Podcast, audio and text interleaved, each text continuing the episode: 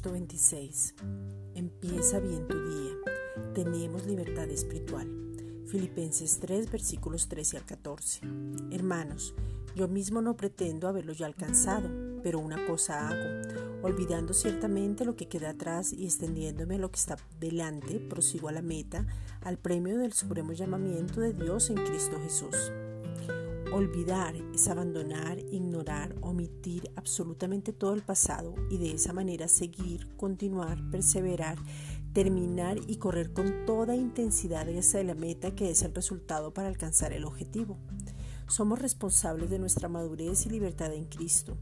Nadie puede crecer por usted, es una decisión personal y además saber que el que comienza la buena obra la termina. En la verdadera libertad crecemos, nos gozamos y recibimos.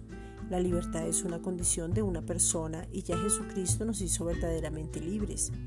Esa es la verdad, no vas a ser libre, tú ya eres libre. Experimenta entonces esa verdadera libertad ya que en la cruz todo fue cancelado. Ya no hay ninguna condenación porque entiendes quién eres. Esta es una reflexión dada por la Iglesia Gracia y Justicia.